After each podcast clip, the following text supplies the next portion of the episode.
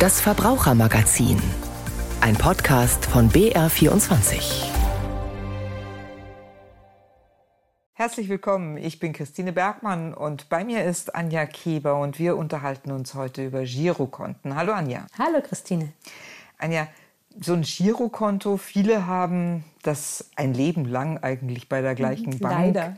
Leider sagst du, andere sagen, sie mögen diesen Aufwand nicht, aber wir reden jetzt trotzdem darüber, wann es sich vielleicht auch mal lohnen könnte, über einen Wechsel nachzudenken. Aber vielleicht erst mal so ganz grundsätzlich gesprochen, welches Konto ist denn für wen geeignet? Das ist nämlich ein ganz wichtiger Punkt, den du da ansprichst. Es ist nämlich nicht so, dass es ein Girokonto gibt und das ist gut und das kann jeder nehmen, der ein gutes Konto haben möchte. Ein Girokonto ist nämlich eigentlich eine recht individuelle Sache. Individuell, das ja. überrascht mich jetzt, weil ein Girokonto, früher war es halt das Gehaltskonto, hieß es irgendwie, das braucht man einfach und das macht man halt irgendwie. Ja, aber jeder braucht irgendwas anderes. Also es gibt Leute, jetzt sagen wir mal ganz grob, die möchten besonders viele Überweisungen machen. Oder es gibt Leute, die sagen, oh, bei mir wird es knapp, ich möchte das Konto überziehen. Dann ist es zum Beispiel wichtig, dass du ein Konto hast, wo du wenig Überziehungszinsen zahlst. Wenn du aber nie dein Konto überziehst, brauchst du diesen Zusatz eigentlich gar nicht. Dann kommt es darauf an, wie alt du bist, was du arbeitest, wie viel du verdienst, wie oft du was überweist oder ob du vielleicht sogar sagst, mir ist es am liebsten, wenn ich, wenn wirklich was passiert ist, mal in eine Filiale gehen kann. Und das hast du ja bei vielen Konten überhaupt nicht. Die Möglichkeiten gibt es gar nicht. Also, also ich glaube, ich war schon 20 Jahre nicht mehr in der Bankfiliale. Ja, ich auch. Aber mhm. ich kenne durchaus noch viele Leute, die sagen, Mensch, aber wenn was ist, ich will mich nicht in eine Warteschleife reinhängen. Das kann ich zum Beispiel auch sehr gut verstehen, weil nichts ist nerviger als eine Warteschleife und dann kriegt man auch irgendwie keine Antwort. Und da ist es doch eigentlich auch ein bisschen schöner, wenn man in eine Filiale reingehen kann. Kann ich die Leute verstehen, die das machen. Aber jetzt schauen wir uns mal an, was es grundsätzlich für drei Formen von Girokonten gibt. Denn die Verbraucherzentralen, die unterscheiden eigentlich so drei Formen, die sich aber auch miteinander vermischen können. Also gibt es einmal diese kostenlosen Girokonten. Die sind dann an bestimmte Voraussetzungen und Bedingungen geknüpft, also zum Beispiel an das Alters des Kontoinhabers, die Ausbildungszeit oder sind zum Beispiel regelmäßige Geldeingänge da. Kostenlos ist es oft nur, wenn du sagst, ja, mein Arbeitgeber überweist mir mindestens so und so viel Euro im Monat, dann ist es noch kostenlos. Was ja eigentlich ein bisschen ungerecht ist, ne? dass der, der viel Geld bekommt, muss auch keine Gebühren zahlen. Ja, wobei die Hürde ist meistens gar nicht so hoch. Es gibt Banken, die machen das mit 700, 800 Euro. Also es ist keine besonders hohe Hürde. Und dann gibt es auch noch Girokonten mit einem monatlichen Pauschalpreis. Da muss man dann halt schauen, welche Leistungen sind in diesem Pauschalpreis enthalten. Gibt es vielleicht was, was zusätzliches, was kostet? Und das muss ich aber besonders oft in Anspruch nehmen. Sind zum Beispiel zwei Überweisungen im Pauschalpreis nur enthalten und ich habe aber wirklich mehrere äh, unregelmäßige Überweisungen. Also auch das muss ich prüfen. Und dann gibt es noch eine dritte Art, das sind Girokonten mit einer monatlichen Grundgebühr und zusätzlich zu zahlenden Einzeln- und Buchungsposten. Also, die können sich auch alle vermischen, diese drei Formen, aber die gibt es jetzt grundsätzlich mal. Und da sieht man schon, jeder hat ein anderes Bedürfnis.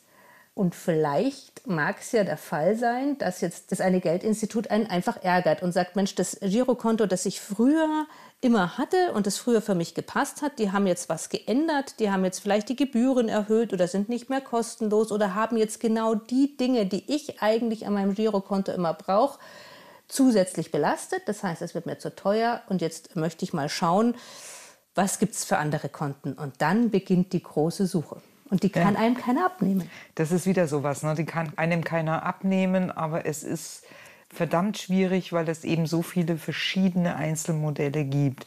Wie gehe ich denn am besten vor, wenn ich sage, ich überlege mir, ob ich nicht doch ein neues Girokonto mir mache?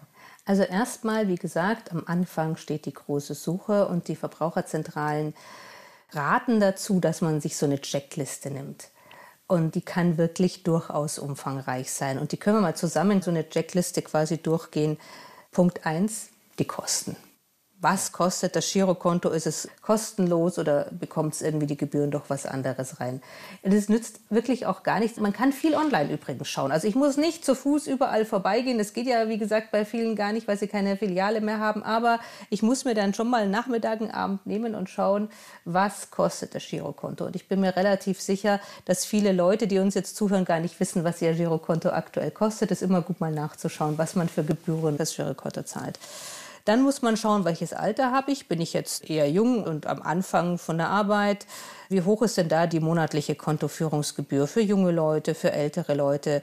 Und bei kostenlosen Girokonten muss man schauen, unter welchen Voraussetzungen überhaupt fallen denn überhaupt keine monatlichen Kontoführungsgebühren an. Also gibt es jetzt irgendwelche Serviceleistungen, die ich noch extra bezahlen muss? Oder gibt es andere Gebühren? Und dann bekomme ich welche Karten dafür? Kreditkarte, gibt sie kostenlos oder was kosten die? Wüsstest du deine Preise auswendig? In dem Fall tatsächlich ja, weil ich habe ein tatsächlich kostenfreies Girokonto. Allerdings haben die auch vor ein, zwei Jahren eingeführt, dass die Karte was kostet. Mhm. Das war früher auch alles kostenlos und die kostet mich jetzt 90 Cent im Monat. Okay, also noch ein Beitrag, bei dem du noch nicht sagst, oh, das ist mir jetzt zu viel, ich möchte jetzt was ändern. Ja, also das ist mir tatsächlich zu wenig, um diesen ganzen Aufwand zu starten. Ja. Zu dem Aufwand, da kommen wir nachher auch noch mal. Was gibt es denn noch für Aspekte, die ich berücksichtigen müsste bei dieser Checkliste? Ganz wichtig ist für alle, die ab und zu mal ihr Konto überziehen müssen. Wie hoch ist aktuell der Dispozins für die eingeräumten Überziehungen, also für geduldete Überziehungen? Und wie gut ist jetzt, wenn ich oft Nachfragen habe? Also bei manchen Leuten, die haben gar keine Nachfragen, die bekommen ihr Gehalt drauf und dann geht die Miete runter und dann haben sie ihr Geld und sie zahlen bargeldlos oder mit Bargeld und die haben keine Nachfragen. Aber es gibt auch Menschen, die sagen, Mensch, ich würde jetzt gerne mal, was weiß ich, Geld anlegen. Ich hätte gerne einen Ansprechpartner. Und da ist es ganz wichtig, wie gut ist diese Bank oder Sparkasse, die ich mir gerade anschaue, zu erreichen. Gibt es eine Filiale vor Ort, wenn ich da jetzt drauf Wert lege? Oder muss ich da mit dem Bus irgendwo hinfahren oder mit der Bahn, bis ich überhaupt mal jemanden finde? Wie sind die Öffnungszeiten der Filiale vor Ort? Sind das zwei Stunden am Vormittag, wo ich eh gerade arbeiten muss? Oder ist da vielleicht sogar mal ein ganzer Tag dabei? Haben Sie vielleicht einen Tag, wo es auch länger rausgeht? Will ich Online-Banking machen? Wie schaut da das Angebot aus? Oder will ich Telefonbanking machen? Oder habe ich telefonische Nachfragen? Wie schaut es da aus? Also das ist auch ein ganz, ganz wichtiger Punkt für viele Leute. Wie gut ist meine Bank oder Sparkasse zu erreichen? Ein ganz wichtiger Punkt finde ich ja immer, wie komme ich an mein Geld?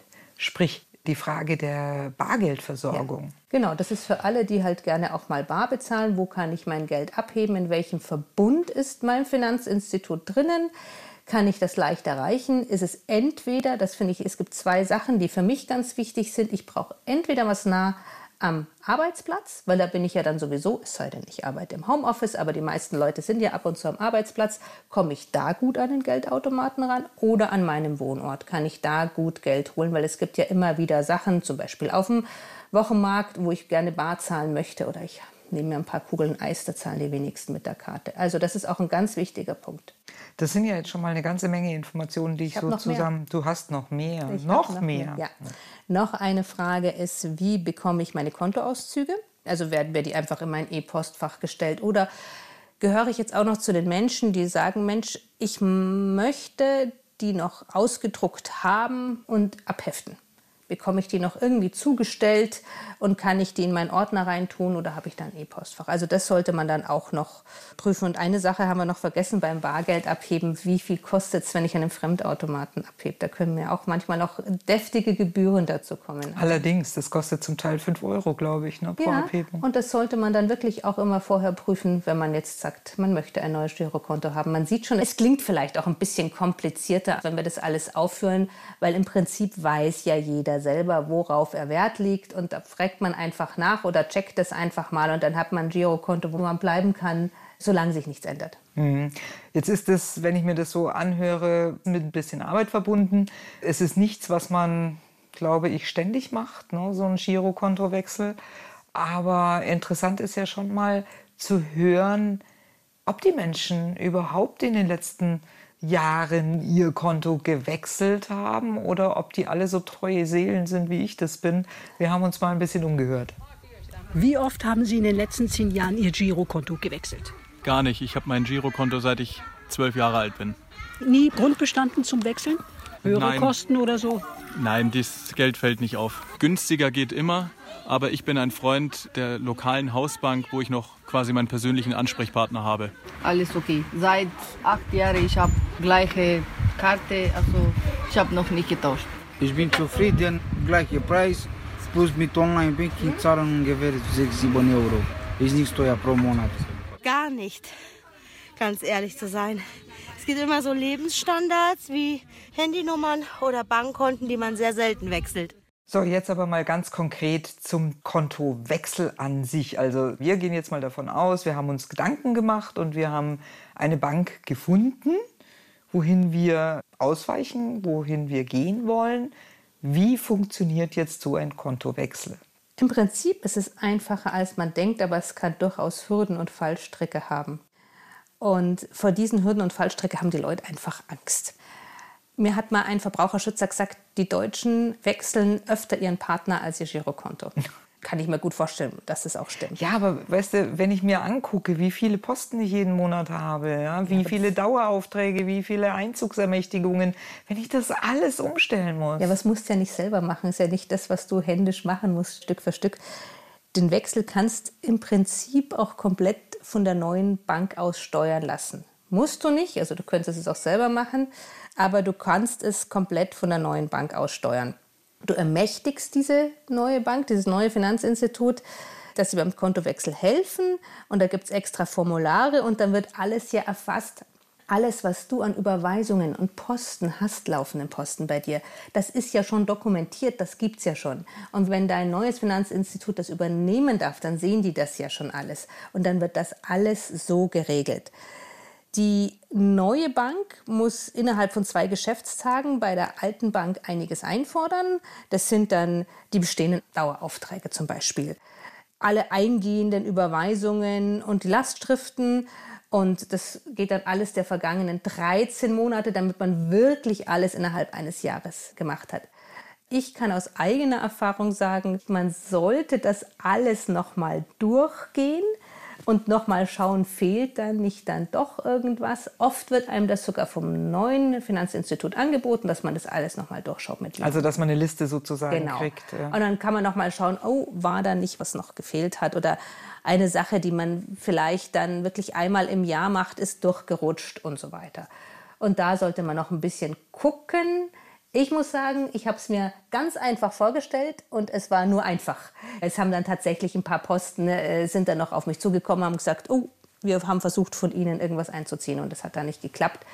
Kann man dann aber alles auch regeln. Also man sollte nicht davor zurückschrecken. Man kann es schaffen. Man kann es schaffen, ja. Und ich könnte mir vorstellen, dass man so ein bisschen Sorge hat, wenn man da einfach so einen Blankoauftrag an die Bank gibt. Regelt ihr das mal für mich, ja. Aber passieren kann nichts. Also man überprüft es ja auch nochmal. Also die alte Bank muss ja sowieso dann erstmal, ich glaube, die haben fünf Geschäftstage Zeit, dann schicken die die angeforderten Informationen zur neuen Bank und nach Hause. Und dann werden die auch diese Daueraufträge nicht mehr ausführen ab dem gewünschten Datum. Also man sollte sich ein bisschen Zeit lassen, ne? also dass man halt ein bisschen Puffer noch drinnen hat. Das sollte man dann auch noch mal prüfen, nicht, dass es zweimal irgendwas abgebucht worden ist. Aber ansonsten wird dann das Konto zu einem gewünschten Datum geschlossen von der einen Bank und dann geht alles über die neue Bank. Eigentlich sollte nichts passieren. Eigentlich sollte das ganz einfach gehen, wenn man ein bisschen nachgeschaut hat. Und jetzt vielleicht noch mal grundsätzlich äh, Natur, wann sollte man denn tatsächlich sein Girokonto ändern? Also wir haben ja am Anfang schon mal gesagt, also bei einer Kleinigkeit, die sich ändert, wird das wohl keiner machen. Aber wann ist oft so ein Punkt erreicht, wo man durchaus drüber nachdenken sollte? Also das kann verschiedene Lebensabschnitte geben, wo das alte Konto einfach nicht mehr passt. Jetzt habe ich einmal ein Beispiel und da möchte ich nachher auch noch mal ausführlicher drauf kommen. Wenn man zum Beispiel als Kind ein Girokonto bekommen hat fürs Taschengeld oder als bisschen älteres Kind, für Jugendlicher, dann kann es sein, dass dieses Konto als Kinder- und Taschengeldkonto super funktioniert hat. Und ich hatte da alles, vielleicht habe ich im Idealfall, habe ich dann schon was verzinst gekriegt, auch noch von meinem Geld. Das ist oft bei Kinder- und Jugendkonto, dass so kleine Beträge noch ein bisschen verzinst werden. Und es war eine Schranke drin, also ich kann nicht zu viel Geld ausgeben und es war echt genau das, was ich gebraucht habe. Kann aber sein, dass wenn ich jetzt eine Ausbildung beginne und da kommt jetzt Geld rein und es wird so ein richtiges Konto für einen Erwachsenen, dass es dann nicht mehr passt dass ich dann zum Beispiel zu viele Gebühren zahlen muss oder ich möchte dann mal den Dispo in Anspruch nehmen. Oder ich möchte alles online machen, weil meine Eltern sind zwar noch jemand, die sagen, nee, wir brauchen noch eine Filiale vor Ort und wir haben deswegen an dieser Bank oder Sparkasse was für dich auch eingerichtet, aber brauche ich vielleicht gar nicht mehr. Also das wäre jetzt so ein Punkt, wo ich sage, okay, jetzt muss man schauen, dass ich das Girokonto auch wechseln kann.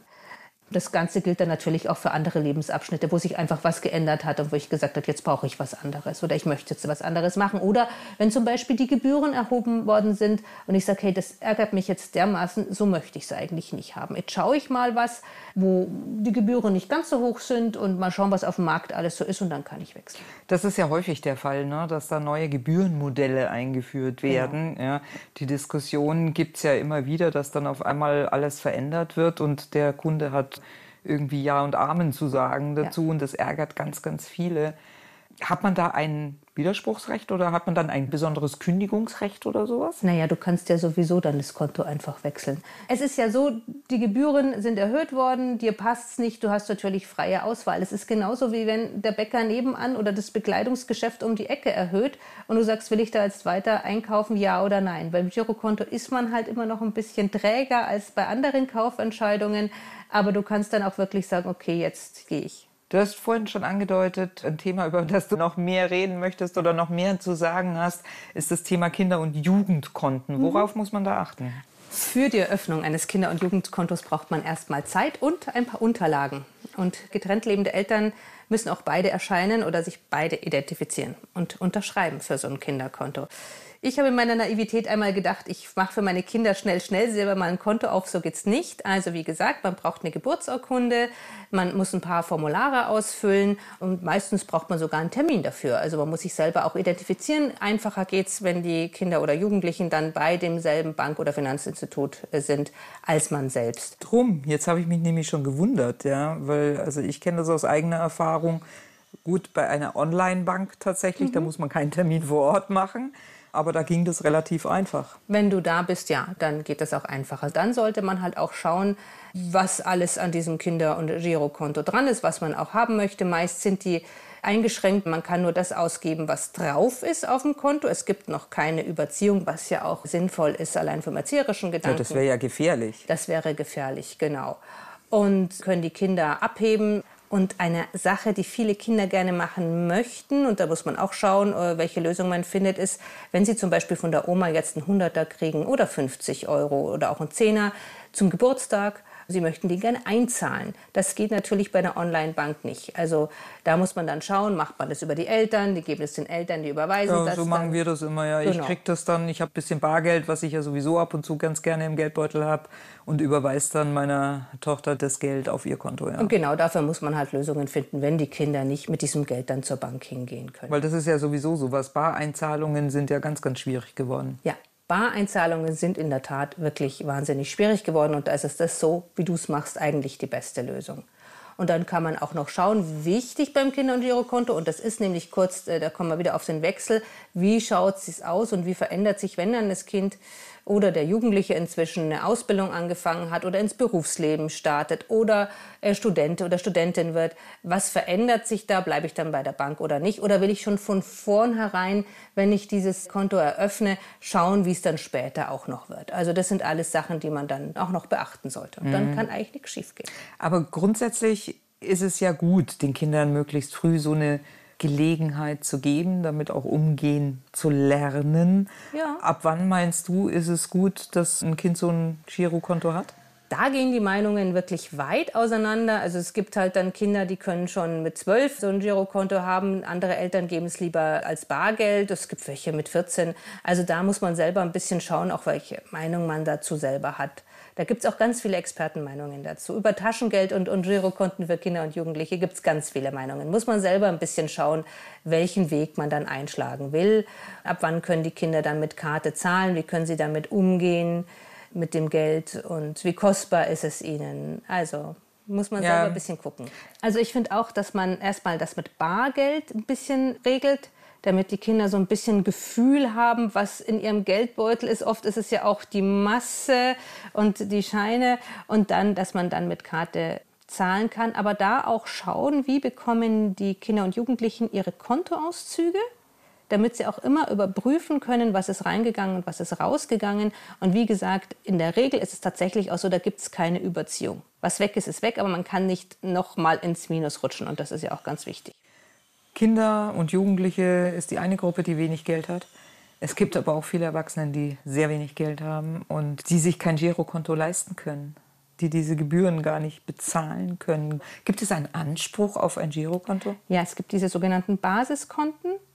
Auch da muss man ein bisschen vergleichen und schauen, was wie anfällt. Oft sind die nicht gebührenfrei. Es gibt auch Basiskonten, bei denen Gebühren anfallen. Ja, einen Anspruch hat man auf dieses Konto. Denn wie soll man sonst seine laufenden Posten auch bezahlen? Es wird keinen Vermieter der Welt mehr geben, der sagt, ich komme jetzt mit einem kleinen Geldsäckchen daher. Alles Sachen, die geht mit den Stadtwerken weiter, die auch keine Bareinzahlung mehr genau. haben wollen natürlich. Ne? Genau, ging ja auch verwaltungstechnisch schon gar nicht mehr. Also deshalb ja, aber auch bei den Basiskonten. Es gilt im Prinzip dasselbe wie beim anderen Girokonto auch, dass man sich da genug erkundigt. Also es hilft nichts, man muss sich erkundigen, man muss recherchieren, man muss sich die Gebühren angucken. Wo gucke ich mir denn das äh, am besten an? Wo kriege ich die Infos her? Also es gibt einerseits Aushänge in den Banken und Sparkassen und andererseits natürlich im Netz. Ist ein bisschen Arbeit und das macht wahrscheinlich keiner gern, aber es bleibt ja nichts. Also man will ja auch den Finanzinstituten jetzt nicht sein Geld schenken, sondern man möchte auch schauen, dass man das vernünftig verwaltet hat. Dafür bezahlt man auch, aber man möchte halt auch schauen, dass es wirklich eins zu einem passt und dass man die Sachen, die man zahlt, dass es dann passt, damit ich eine gute Verwaltung meines Gelds habe. Herzlichen Dank, Anja, für die Informationen rund ums Girokonto. Und das war unser Verbrauchermagazin für heute. Am Mikrofon war Christine Bergmann.